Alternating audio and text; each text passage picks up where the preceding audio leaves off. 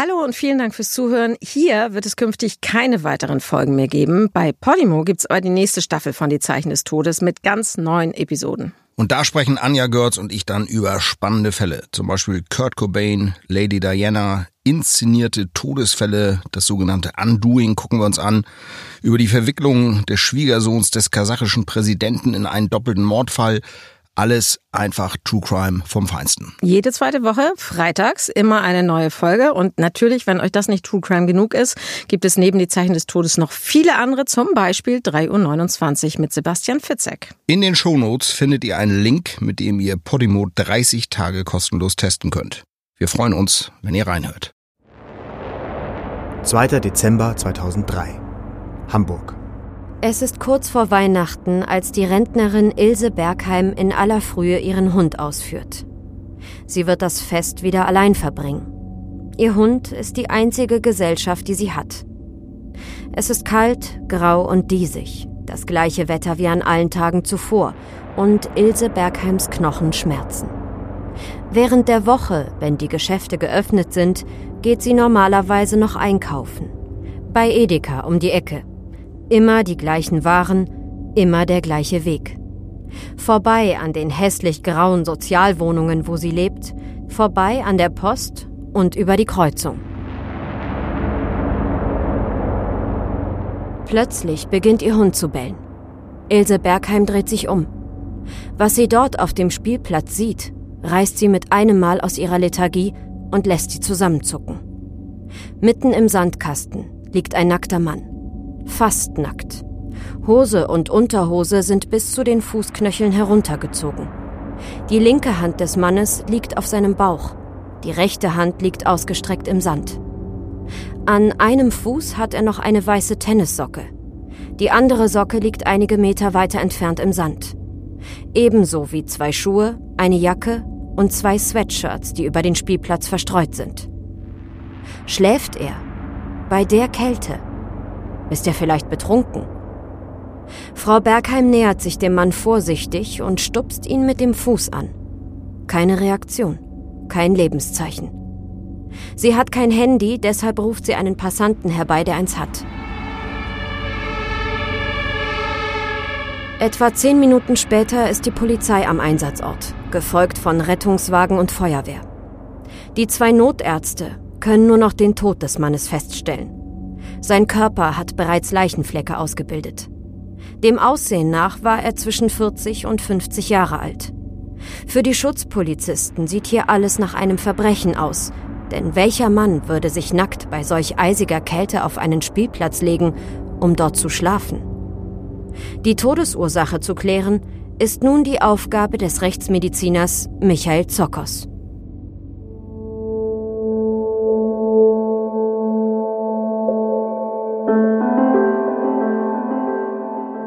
Die Zeichen des Todes. Der einzig wahre True Crime Podcast mit Deutschlands bekanntestem Rechtsmediziner Michael Zokos. Und mit Philipp 1. Herzlich willkommen zu einer neuen Folge hier aus der Charité in Berlin. Herr Zokos sitzt mir gegenüber hier an diesem herbstlich kühlen, ja fast zittrig kalten Novembertag. Drei, vier Grad wären es jetzt nachts in Berlin. Äh, und das ist noch nichts im Vergleich zu dem frostigen Morgen, an dem die Rentnerin Ilse Bergheim einen beinahe nackten Mann auf dem Spielplatz aufgefunden hat in Hamburg. Minus 10 Grad waren es da. Ist eigentlich alles andere als so ein lauschiges Sandkastenwetter, oder Herr Zokos? Ja, es war ein kalter, nebliger Morgen am 2. Dezember. Und die Rentnerin Ilse Bergheim ging mit ihrem Hund aus, relativ tristes Wohngebiet, nichts los und sie ließ ihren Blick schweifen und dann äh, guckte sie nochmal genauer hin und sah auf einem Spielplatz in einem Sandkasten jemanden liegen. Das ist ja an sich schon mal ungewöhnlich und als sie dann näher ging, sah sie, dass dieser Mann fast vollständig nackt war. Seine Unterhose und Hose waren heruntergezogen bis zu den Knöcheln. Später zeigte sich auch, dass die weitere Oberbekleidung des Mannes verstreut über diesen Spielplatz lag. Und äh, da hat die arme alte Dame natürlich den Schock ihres Lebens bekommen und die Polizei gerufen. Das wäre auch im Sommer ein Schock des Lebens, aber im Winter ist es ja wirklich skurril irgendwie, dass jemand komplett entkleidet in so einem Sandkasten liegt. Was muss die da gedacht haben? Tja, ich weiß nicht, was die alte Dame gedacht hat, ob man da, wenn man als Außenstehender so plötzlich in ein fragliches Gewaltverbrechen äh, verwickelt wird, ob man sich da viel Gedanken macht. Aber natürlich haben die Schutzpolizisten, die nach wenigen Minuten eintrafen, schon spekuliert, um was es sich handeln kann. Also ein fast nackter Mann im Sandkasten eines Spielplatzes, da denkt man natürlich zunächst, gerade wenn die Bekleidung fast vollständig fehlt an ein Sexualdelikt. Kann natürlich auch ein Überfall sein, dass dem seine Kleidung äh, ausgezogen wurde, gewaltsam ausgezogen wurde, vielleicht durchsucht wurde. Raubüberfall, vielleicht auch sogar ein Raubmord. Äh, auf jeden Fall höchst suspekt alles. Die Beamten haben sich auch gleich an die Arbeit gemacht. Sie haben dann den Leichnam auch durchsucht, sich angeschaut. Ja, welche These konnte sich bestätigen? War es Überfall, war es Raubmord, war es ein Sexualdelikt? Also erstmal zeigten sich äußerlich keine Verletzungen an dem Mann. Das spricht natürlich jetzt erstmal per se nicht gegen ein Tötungsdelikt, aber zumindest offensichtliche äußere Gewalteinwirkung war nicht feststellbar. Und außerdem fanden sich in seinen Taschen noch 25 Euro. Das spricht ja auch schon mal gegen einen Raubüberfall und die Hosentaschen waren auch nicht so rausgezogen, wie man das dann eben häufig sieht bei, äh, wenn jemand durchsucht wurde. Das Innenfutter der Hosentaschen zum Beispiel raushängt, das war auch nicht der Fall. Insofern gab es erstmal keine Anhaltspunkte dafür, dass dieser Mann gewaltsam ums Leben kam und andererseits eben Opfer eines Überfalls wurde und ausgeraubt wurde. Also richtig klären konnte man das in dem Zeitpunkt noch nicht da vor Ort. Da musste man dann erstmal auf die Obduktion von ihm warten. In jedem Falle war aber klar, so leicht bekleidet, bei den Temperaturen hatte das Opfer keine Chance. Gibt es denn eigentlich sowas wie eine Hochsaison für Gerichtsmediziner? Also zum Beispiel im Winter, ja, wenn das besonders viele Leichen in die Charité oder damals auch in Hamburg in die Rechtsmedizin eingeliefert werden? Also es gibt für viele Todesarten tatsächlich eine Hochsaison bei uns. Ein Beispiel ist zum Beispiel im Frühjahr, wenn die Wasserleichen hochkommen. Wenn jemand im Herbst zum Beispiel aus dem Bord geht von einem Schiff oder ein Angler mit einem frischen Herzinfarkt abrutscht, ins Wasser gleitet, dann geht er in der Regel durch die Kleidung, die sich voll saugt mit Wasser unter. Das Wasser ist kalt, am Grund um die vier Grad in den Herbst- und Wintermonaten. Und dann kommt es irgendwann im Frühjahr zu einer Erwärmung des Wassers durch die Umgebungstemperatur und durch die Sonne. Und dann setzen auch Leichenfäulnisprozesse ein. Und dann äh, kommt es zu einer Gasblähung, Gasproduktion durch Bakterien.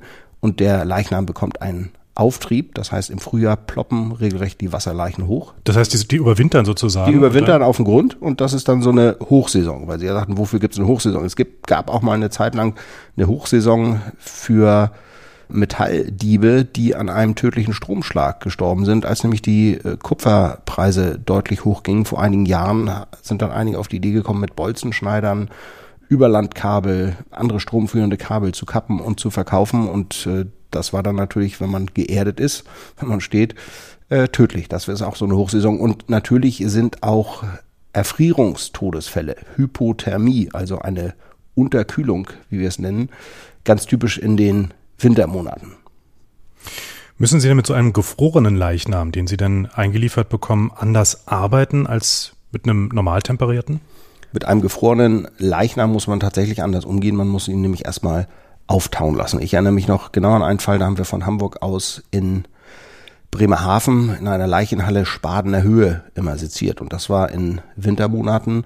Da war jemand in einem Bachlauf gefunden worden und quasi richtig mit einem Eisblock rausgeschlagen worden und lag dann auf dem Sektionstisch. Und als wir da ankamen, war der Leichnam noch vollständig gefroren. Dann sind wir wieder unverrichteter Dinge zurück nach Hamburg gefahren, haben aber den Heizstrahler über dem Leichnam in der Leichenhalle angemacht in der Hoffnung, dass der Leichnam am nächsten Tag aufgetaut ist. Und als wir dann nächsten Tag kamen, war der Leichnam leider faul, das war zu warm.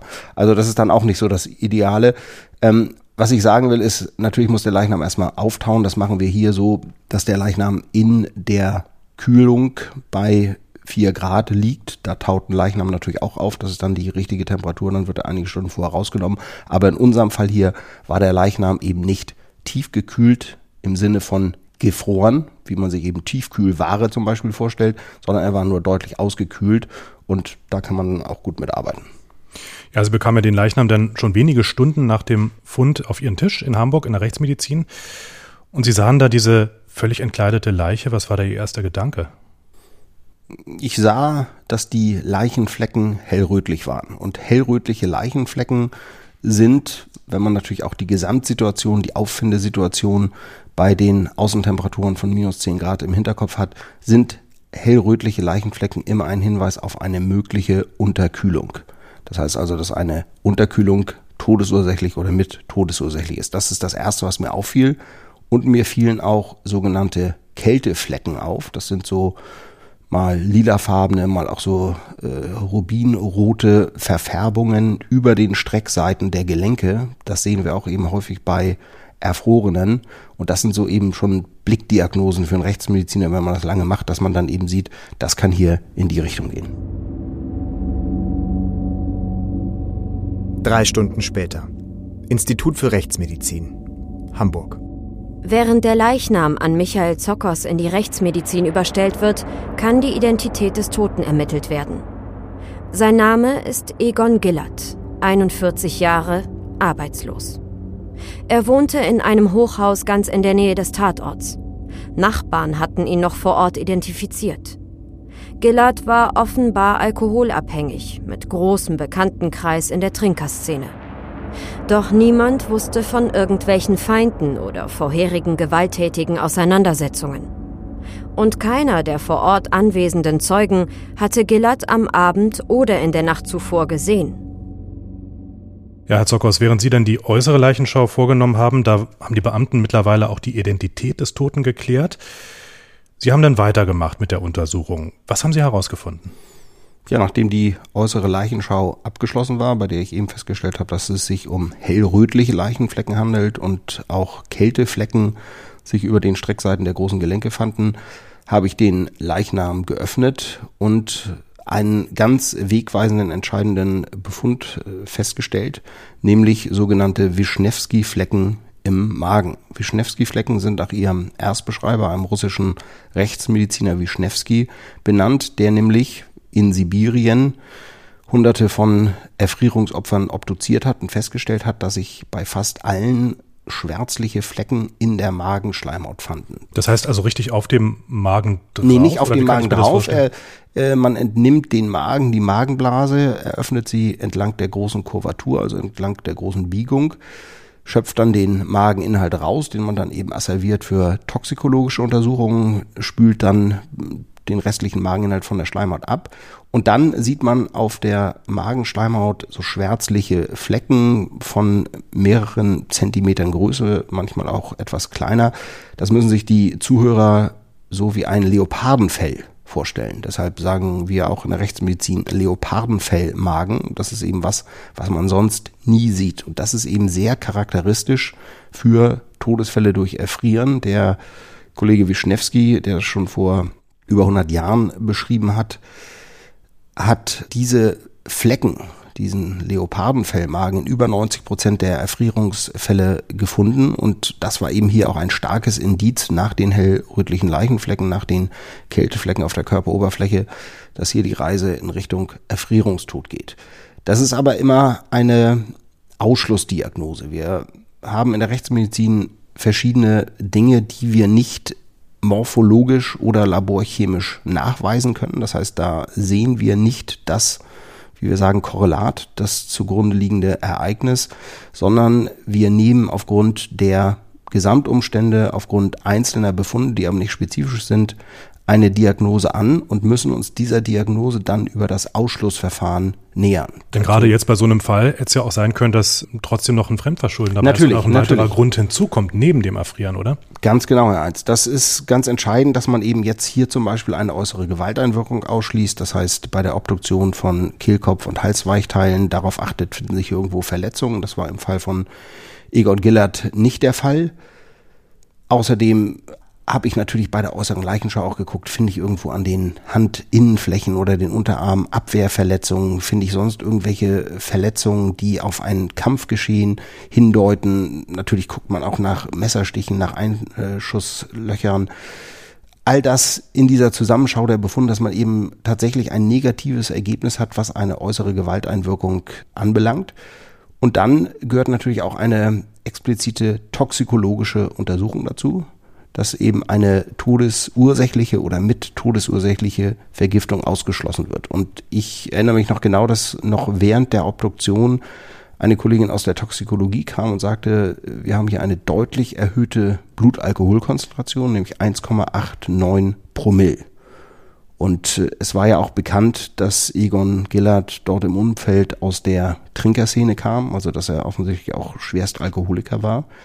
Da sind 1,89 Promille jetzt nichts, was den Tod erklären kann bei einem Trinkgewohnten. Da ist so die Regel, dass ab drei Promille bei Trinkungewohnten in jedem Fall ein Tod anzunehmen ist durch Alkoholintoxikation. Bei Trinkgewohnten können wir da aber auch durchaus vier oder fünf Promille antreffen. Das sind etliche Flaschen Schnaps, oder? Das sind etliche Flaschen Schnaps, vor allen Dingen kontinuierlich. Es wird ja auch Alkohol abgebaut, 0,15 Promille pro Stunde. Das heißt also, man muss dann tatsächlich kontinuierlich über Tage sich größere Mengen hochprozentigen Schnapses zuführen. Das war jetzt bei Egon Gillard nicht der Fall. 1,89 Promille ist für einen Hardcore-Alkoholiker jetzt nicht besonders viel, aber das ist ganz entscheidend, auch mit dieser ersten Annahme, dass es sich um einen Erfrierungstod handeln kann.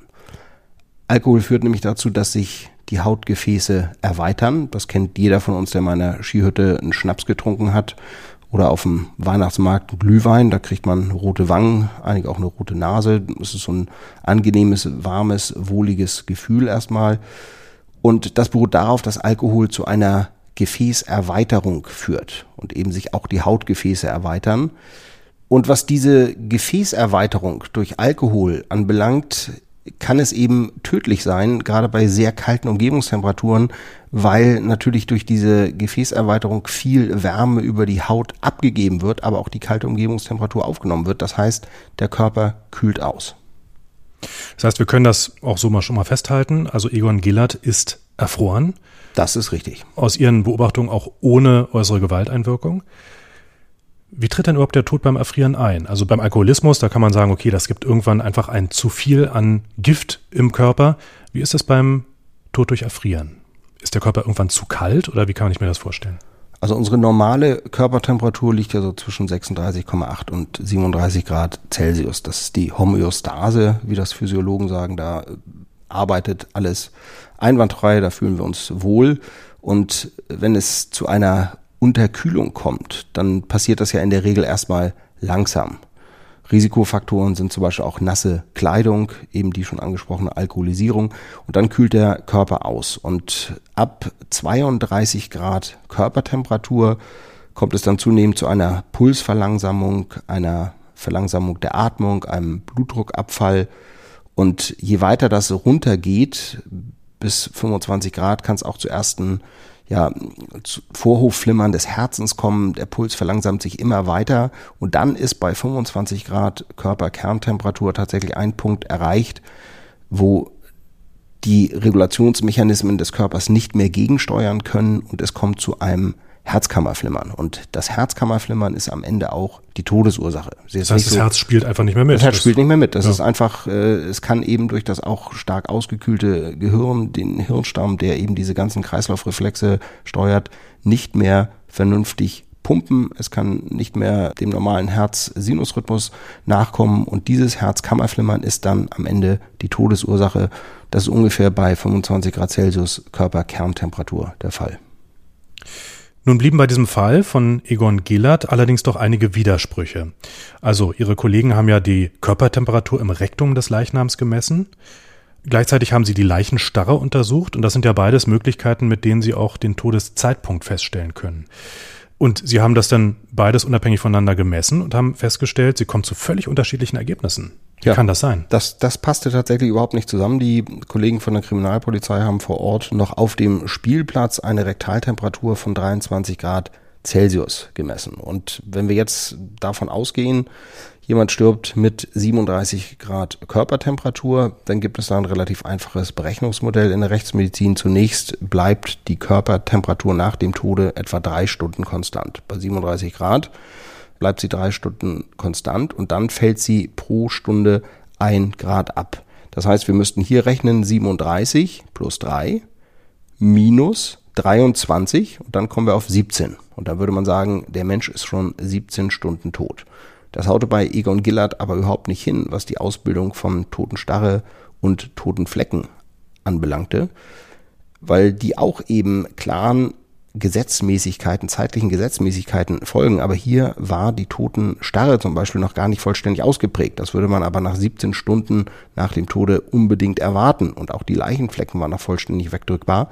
Das heißt, hier liegt entweder ein Messfehler vor oder wir müssen einfach von ganz anderen Bedingungen ausgehen. Das heißt, der Parameter Körpertemperatur muss ein anderer gewesen sein. Wir können eben nicht von 37 Grad Celsius Körpertemperatur ausgehen, sondern er muss deutlich unterkühlt gewesen sein und der Todeszeitpunkt ist damit im Bereich von wenigen Stunden anzusiedeln. Und das passt eben auch zu dieser Gesamtschau der Befunde, Erfrierungsbefunde bei der äußeren Leichenschau, äh, Wischnewski-Flecken in der Magenschleimhaut, Totenstarre noch nicht vollständig ausgebildet, Leichenflecken noch wegdrückbar und deshalb sind wir dann bei unseren Berechnungen auf eine Todeszeit von ungefähr drei Stunden vor der Auffindung durch Ilse Bergheim gekommen. Das heißt, der Körper, der war einfach so lange schon in diesen Minustemperaturen, genau, dass die Messgrundlage einfach völlig über den Haufen geworfen werden konnte. Richtig. Und letztendlich passte dann wieder alles zusammen, weil sie genau, eben genau. sagen konnte, der lag die ganze Nacht dort entkleidet auf diesem Spielplatz. Und das ist auch so ein schönes Beispiel dafür, dass man eben als Rechtsmediziner oder auch Kriminalist eben kritisch die eigenen Befunde und Berechnungen überprüfen muss. Das heißt, man darf jetzt nicht einfach ein Messergebnis kritiklos so interpretieren, wie man es normalerweise macht. Man muss immer überlegen, welche Einflussmöglichkeiten, welche Störfaktoren können hier vorgelegen haben, dass ich nicht am Ende bei was völlig Falschem rankomme. Das ist eben auch zum Beispiel bei DNA-Analysen so. Man darf nicht immer unkritisch die Ergebnisse übernehmen. Man muss auch überlegen, kann es zum Beispiel im Labor zu einer Kontamination gekommen sein. Genauso muss man hier überlegen, zunächst, kann es sich um einen Messfehler handeln? Nein, hat es sich nicht. Aber wie kommen wir dann auf diesen Wert? Nun bleibt aber doch eine entscheidende Frage. Egon Gillard war fast komplett unbekleidet. Und das könnte ja, so würde ich als Laie jetzt schätzen, doch darauf zurückzuführen sein, dass jemand ihn womöglich doch ermorden wollte, ihm einfach die Kleider vom Leib gerissen hat, damit er eben schneller erfriert. Gerade weil er anscheinend komplett betrunken war. Wie ist das zu erklären?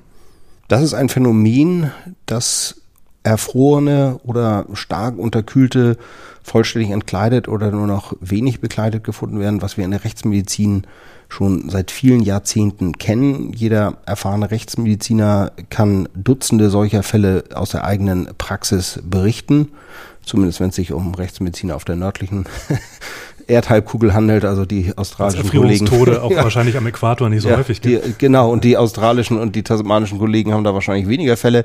Aber wir hier in, in Nordeuropa kennen dieses Phänomen als Rechtsmediziner und bezeichnen das als paradoxes Entkleiden. Da gibt es noch einen älteren Begriff aus der älteren Literatur, der nicht so schön ist, Kälteidiotie. Das besagt aber schon ganz gut, was passiert.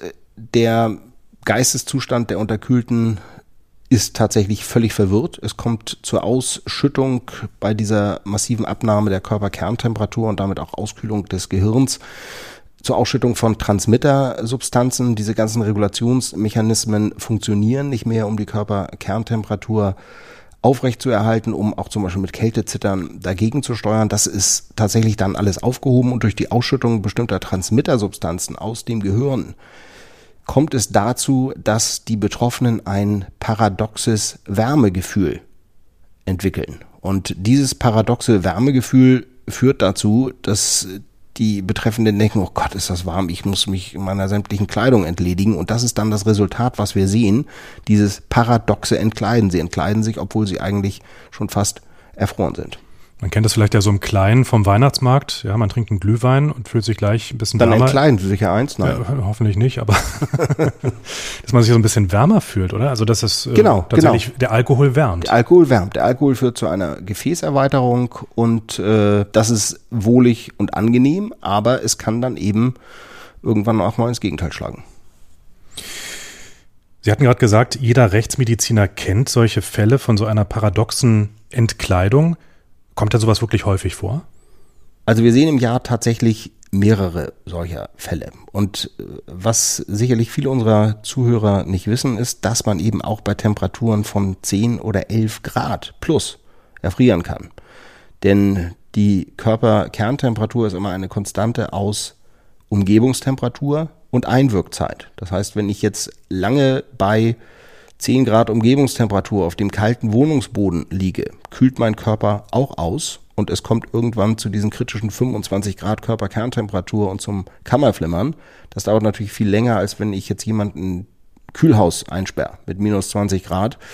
Da tritt dieser Umstand äh, viel schneller ein, dass eben die Körperkerntemperatur runtergeht und es zu einem Kammerflimmern kommt. Aber wichtig, man kann eben auch bei Plusgraden tatsächlich an einer Unterkühlung sterben. Das heißt, das kommt dann tatsächlich häufiger vor? Das kommt häufig vor, gerade äh, wenn Menschen aus sozial schwachen Verhältnissen kommen, wenn ihnen die Stromversorger zum Beispiel die Heizung abgestellt haben, weil sie eben die Stromrechnung nicht mehr zahlen konnten, wenn sie irgendwo in Gartenlauben oder irgendwo als Laubenpieper draußen wohnen. Aber natürlich betrifft das auch Obdachlose, die draußen nächtigen, deshalb eben auch die Kältehilfe, nicht, um zu sehen, dass die Menschen nicht draußen übernachten müssen gerade im Zusammenhang mit Alkoholkonsum ist das was, was wir oft sehen. Aber eben dieses Phänomen finde ich auch beachtenswert und das in so einer hochzivilisierten Gesellschaft wie Deutschland, dass Menschen in ihren Wohnungen bei Plusgraden erfrieren, weil sie eben keine Heizung haben.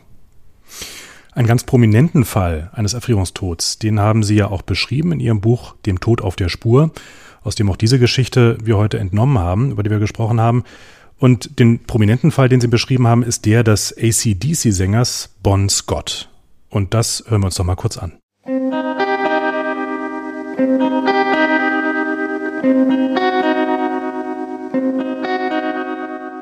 »18. Februar 1980. London. Stadtteil Camden Town.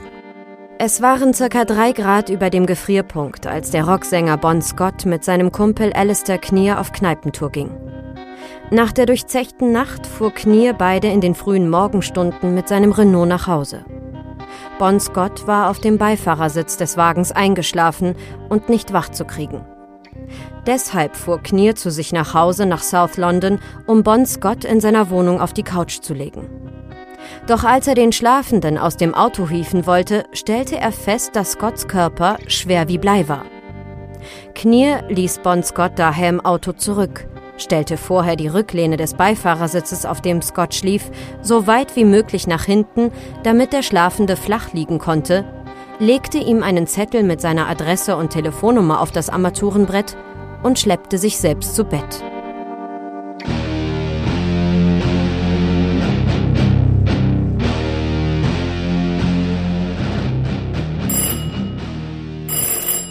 Neunzehnter Februar 1980, 11 Uhr. South London. Nach sechs Stunden Schlaf wurde Knier von einem Freund geweckt. Noch reichlich wackelig auf den Beinen, bat er den Freund darum, kurz zu seinem Auto zu schauen und ihm zu sagen, ob Bon Scott noch darin schlafen würde. Der Freund meinte, Bon sei nicht mehr da.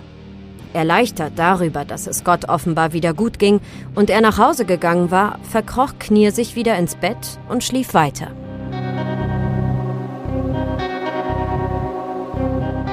Als Knier allerdings an diesem Abend zu seinem Auto ging, durchfuhr ihn der Schreck seines Lebens. Bon Scott lag noch immer im Wagen, genauso wie er ihn in der Nacht zuvor zurückgelassen hatte. Hatte der Freund nicht behauptet, Bon Scott wäre nicht mehr im Auto gewesen? Hatte er den Schlafenden etwa nur nicht bemerkt, weil Knier am Abend zuvor den Beifahrersitz auf Liegeposition gestellt hatte? Oder hatte der Freund gar im falschen Auto nachgesehen? Kniers Verwirrung schlug in Entsetzen um, als er die Tür des Wagens öffnete und merkte, dass Bon Scott nicht mehr atmete.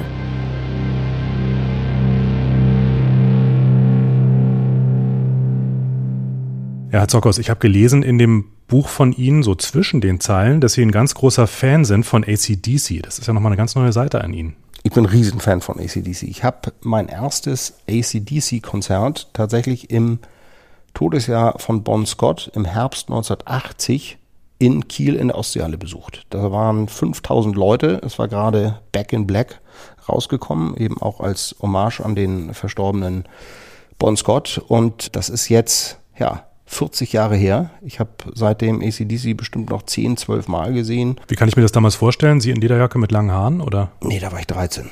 Also da war ich 13, äh, eher ein schüchterner Junge, der da mit einem Bus mit einem Freund zusammen hingefahren ist. Ich hatte nie eine Lederjacke vor meinem 40. Lebensjahr. Dann bin ich irgendwann Fashion Victim geworden, habe mir tatsächlich eine gekauft. Ich hätte immer gerne einen gehabt. Nein, also ich hatte weder lange Haare noch habe ich jetzt irgendwelche Hardrock-Tätowierungen oder bin in Leder rumgelaufen. Ich fand einfach diese Musik toll finde sie nach wie vor großartig. Habe seitdem bestimmt 10, 12 ACDC-Konzerte besucht, zuletzt hier im Berliner Olympiastadion vor paar Jahren, dann nochmal in Hamburg in der Volkspark Arena. Das war ganz witzig, äh, vielleicht noch ganz kurzer Exkurs, da habe ich mir das Ticket gekauft und brauchte dann auch eine Übernachtung und da war natürlich wirklich alles ausgebucht in Hamburg, alles. Und dann habe ich im Atlantik nur noch ein Zimmer gekriegt, im Hotel Atlantik, was ja nicht unbedingt eine geringe Preisklasse ist und äh, dachte, na gut, für ein ACDC-Konzert vielleicht bisschen komisch und dann kurz vorm Konzert saßen da wirklich Dutzende von Leuten in meinem Alter mit ACDC-Konzert-T-Shirts an der Bar im Atlantik. Da dachte ich, ja gut, das ist dann halt die Generation, die, die damals mit dem Bus in die Ostseehalle gefahren ist und jetzt im Atlantik übernachtet. Also dann ist man mit seinen Fans quasi gealtert. Also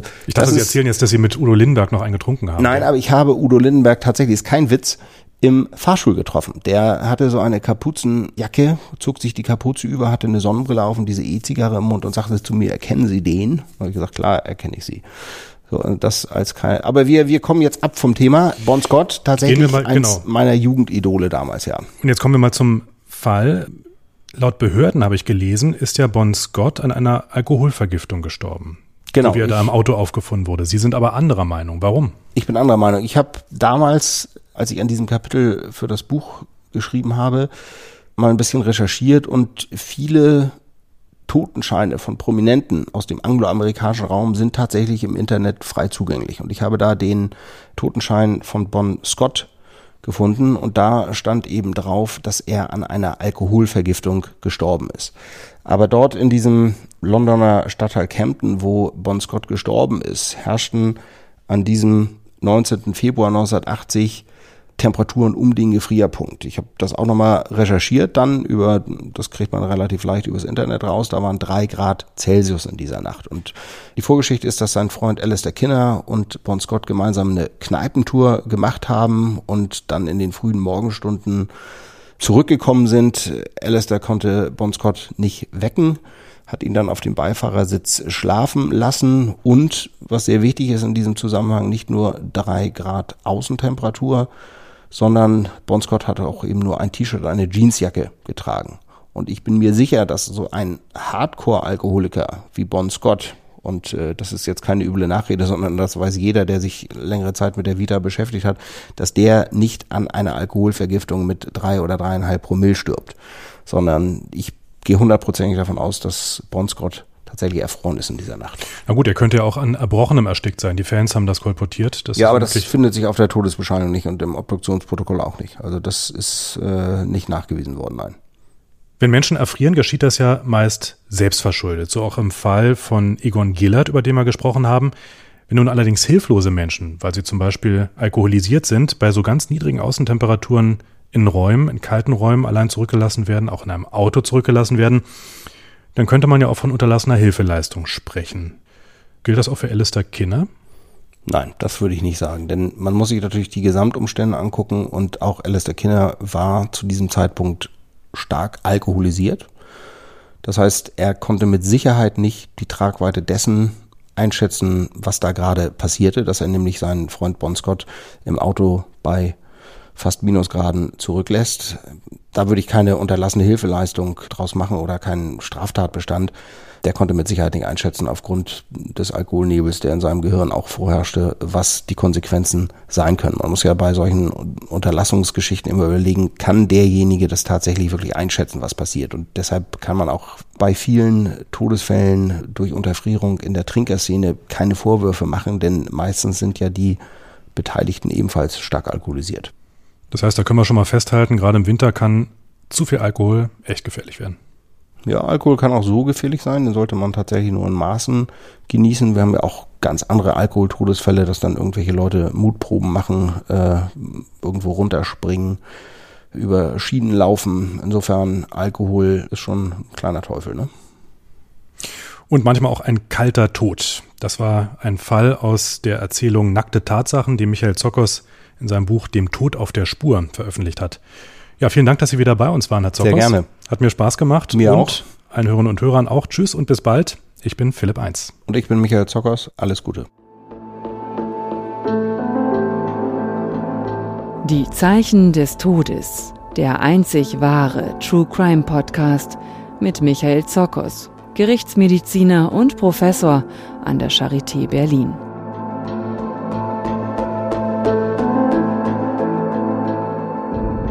Weitere Infos zum Podcast gibt es unter www.zockers.de.